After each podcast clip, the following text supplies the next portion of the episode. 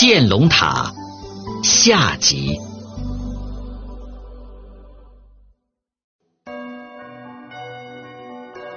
建龙塔以建龙为名，目前有两种说法。一种说法是，建龙塔名字来源于《易经》，意在祈求人才。绅士林启鹤曾挥毫为建龙塔题诗：“擎天一柱突崔巍，耸入云霄接紫薇。文笔南离先幻彩，浮屠东讯复光辉。神龙应运腾空见，阳鸟乘时见路飞。”瑞兆提名星叠叠，人才未起少前辉。文笔幻彩，神龙腾空，瑞兆提名。这首诗无疑是对定安人才未起的吟咏，也是对未来天降英才的期盼。然而久而久之，定安人也赋予他颇有神奇色彩的传说。他竣工时，一条巨龙驾着五色云彩出现在龙滚坡上空，昭示此地风水极佳，因此定安人称之为建龙塔。清代光绪年间的《定安县志》所记，初建时世有龙见，故名，说的就是这个故事。或许是冥冥中注定，或许是灵塔暗中诱护一方水土。建龙塔建成后，这片土地果然得到了回应。建龙塔建成后六年（一七七三年），在定安高林村，海南探花张月松将士。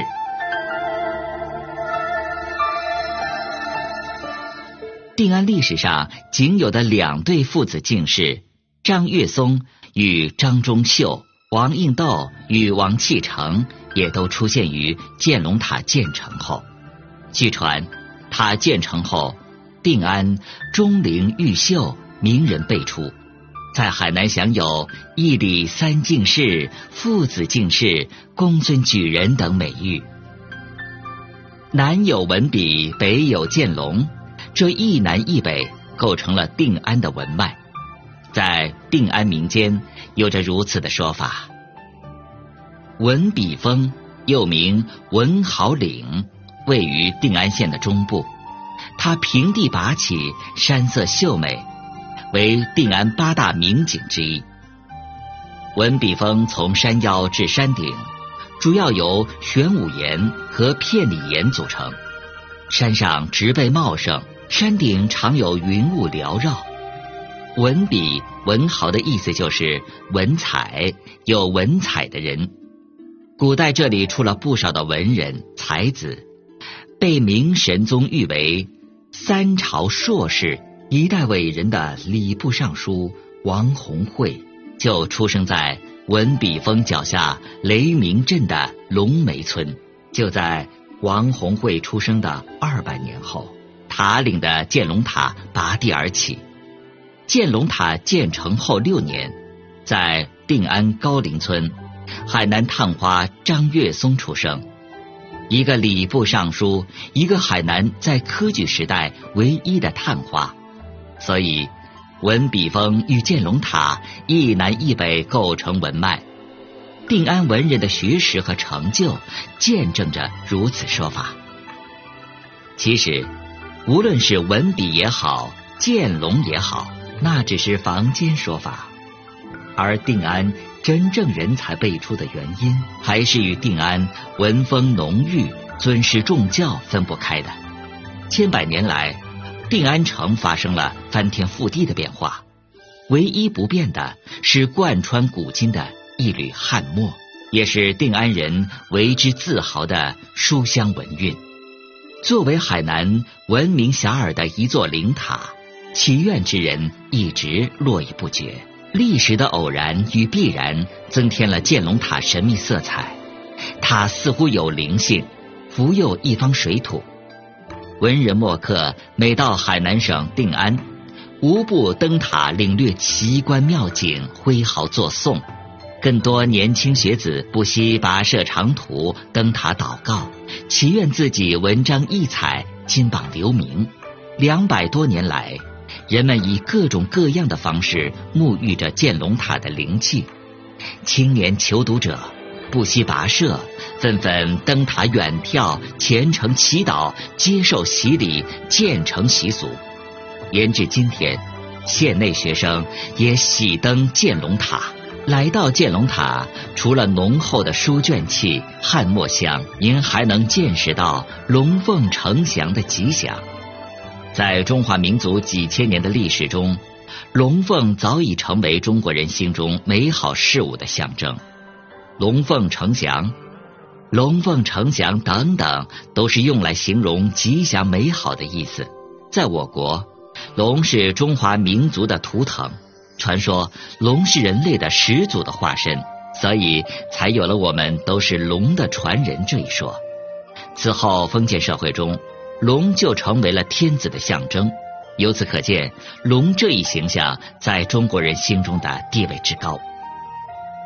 凤是原始时代人们的保护神，是和平美好的象征，是百鸟之王，后成为皇后的代称。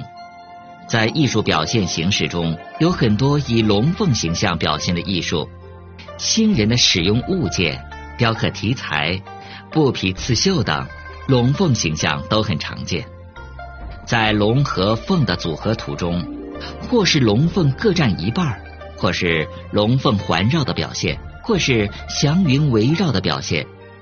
这些表现形式表现出龙的刚烈和凤的柔美。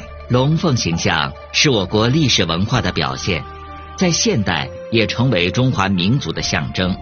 屡见不鲜的表现形象，总能让人感慨我国古代文化的魅力。吉祥美好的寓意，让龙凤形象更受欢迎。在海南热带飞禽世界，您也可以领略到这种形象所富含的美好寓意。海南热带飞禽世界的九凤壁建成后，九龙塔与之遥相呼应，一古一今，交相辉映，合称龙凤呈祥。塔顶覆盆，上竖铁叉杆，颠插蓝天，游人可从内壁专梯螺旋登至塔顶，远眺建江南岸，观赏江边及远处绮丽景色。怡情悦性，心旷神怡。如果您没有来到园中，只是在东线高速公路的车上一瞥，您也会看到一座古塔威严的挺立在天空之下。晴天的时候，朵朵白云在古塔背后变换着背景，为这座古朴的古塔平添一丝生气。那一刻，建龙塔仿佛一双眼睛。穿过百年的时光，落在我们的身上，无需言语，我们已经能够聆听它悠悠的诉说。定安是块美丽而神奇的土地，是一块孕育了无数优秀儿女的土地。在这块土地上，有连绵起伏的山岭，也有连结成片的平畴。无论山岭还是平畴，无一不在四季中绽放葱绿和富有深意。如果说这块土地钟灵毓秀、地灵人杰，似乎不算夸饰。神秘自然在人世之外，不可捉摸。有机会，还是您亲自来见证吧。本节目由文化和旅游部全国公共文化发展中心与国家图书馆联合推荐。